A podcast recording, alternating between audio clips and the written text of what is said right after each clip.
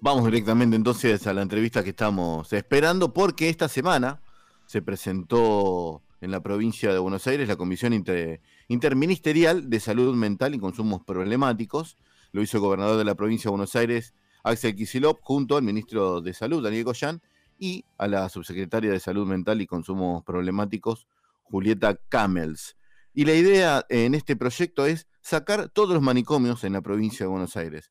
Eh, quitar directamente estos lugares, eh, pero la verdad que hay muchas dudas o, queremos conocer un poco más acerca de qué se hace, por qué es bueno, por qué el gobierno toma la decisión de sacar estos lugares, eh, qué le genera a aquellos que son pacientes problemáticos respecto a la psiquiatría, pacientes mentales, y por eso que vamos a charlar, a quien le agradezco mucho la comunicación, es Sabrina Grela, ella es directora general de salud mental del municipio de Moreno. Sabrina, muy buenos días, bienvenido a la radio pública de Moreno. Hola, buenos días. Bueno, muchas gracias por, por la invitación. Por favor. Sabrina, eh, ¿cómo ves esta, esta posibilidad y este proyecto que tiene la provincia de Buenos Aires de terminar su mandato eh, y que no haya nunca más un eh, hospital mental? ¿Cómo lo ves a eso? En realidad es algo que se viene militando desde hace muchos años, no es algo nuevo, la ley de salud mental ya lleva vigencia de más de 10 años, donde justamente uno de los ejes fundamentales es la desmanicomialización. Eh, vos recién preguntabas, bueno, ¿qué significa la desmanicomialización? No, no es que la idea es que podamos establecer un sistema de salud y de salud mental donde se respete los derechos humanos, se garantice el trato humanizado e inclusivo y que aquellas personas que padezcan de trastornos de salud mental y sus padecimientos subjetivos graves puedan estar siendo atendidos desde otro lugar que no sea el manicomio y el encierro, ¿sí? Em, que de eso se trata la desmanicomialización, de este encierro de en estos hospitales monovalentes que han existido desde miles de años eh, donde mm, termina siendo como un depósito de personas, ¿sí? Justamente lo que trata la ley y, lo que adherimos a ellas y venimos militando es de que dejen de ser un depósito de personas y que puedan ser un lugar de tratamiento y que se pueda también esto eh, trabajar en los hospitales generales.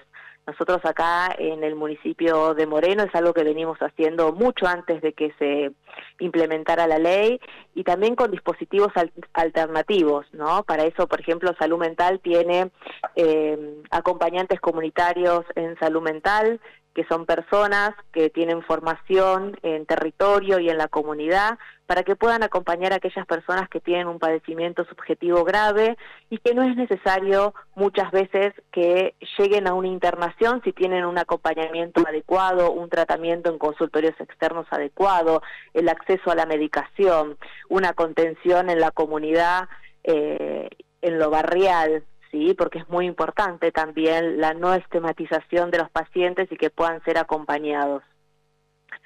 Eh, otro de los... sí, yo me pongo a hablar, perdóname, no te dejo. está bien, está bien. No, está muy bien, porque, a ver, ir eh, un poco eh, naturalizando, porque lo que tenemos que hacer es eso, naturalizar esta situación para poder entenderla.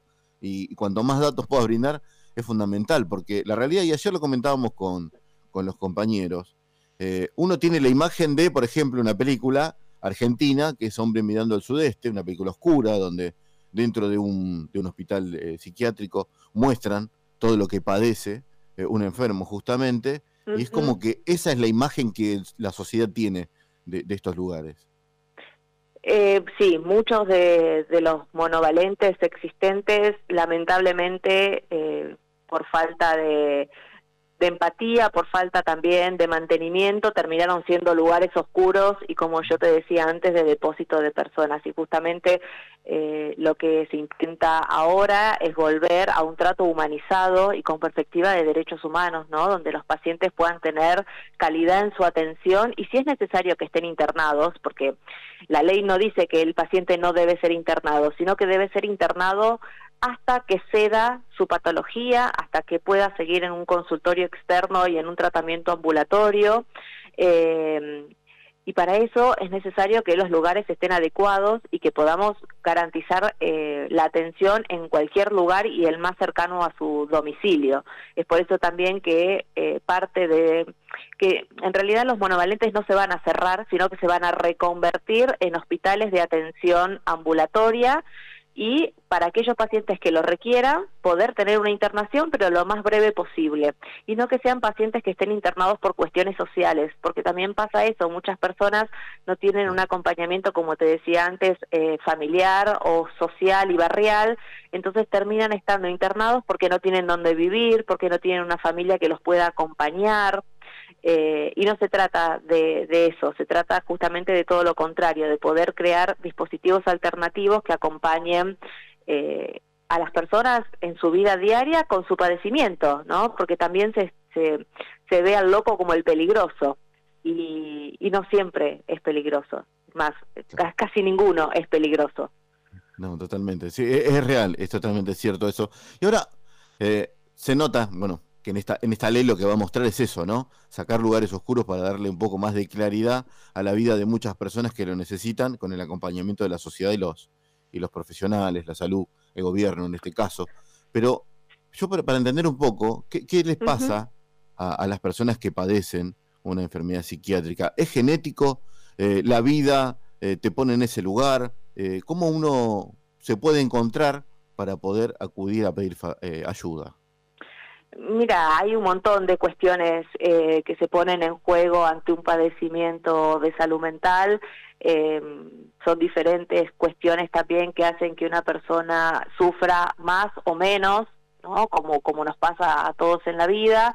Eh, no es genético, sí tiene mucho que ver con su historia de vida muchas veces y, con lo que le va ocurriendo eh, eh, a lo largo de los años. Hay personas que tienen padecimientos a, más temprana edad y por eso nosotros también tenemos el servicio de infanto juvenil para atender a las niñeces y a las adolescencias y muchos otros es en la adultez donde, bueno, por alguna cuestión eh, el padecimiento se agudiza y es necesario que, que tengan un una internación o un tratamiento más estricto con, con medicinas y, y con otros dispositivos que puedan ir acompañándolos. No hay un desencadenante.